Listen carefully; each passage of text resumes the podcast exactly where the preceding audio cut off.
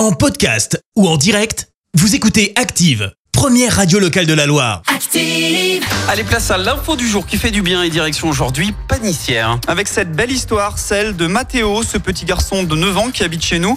Il faut savoir qu'il est atteint d'une maladie grave qui lui fait perdre petit à petit la vue et il sera bientôt complètement non-voyant. Mais ce petit Mathéo, il avait un rêve et il a pu le réaliser ce week-end. Il voulait rencontrer Soprano Eh oui, Soprano évidemment, et le chanteur euh, marseillais au grand cœur est allé à la rencontre du petit Ligérien après un appel lancé sur les réseaux sociaux. Tout ça s'est passé en marge de son concert au Zénith de Dijon samedi. La joie indescriptible de Mathéo a été partagée sur Facebook et la famille a évidemment remercié toutes les personnes qui ont relayé l'appel du petit garçon.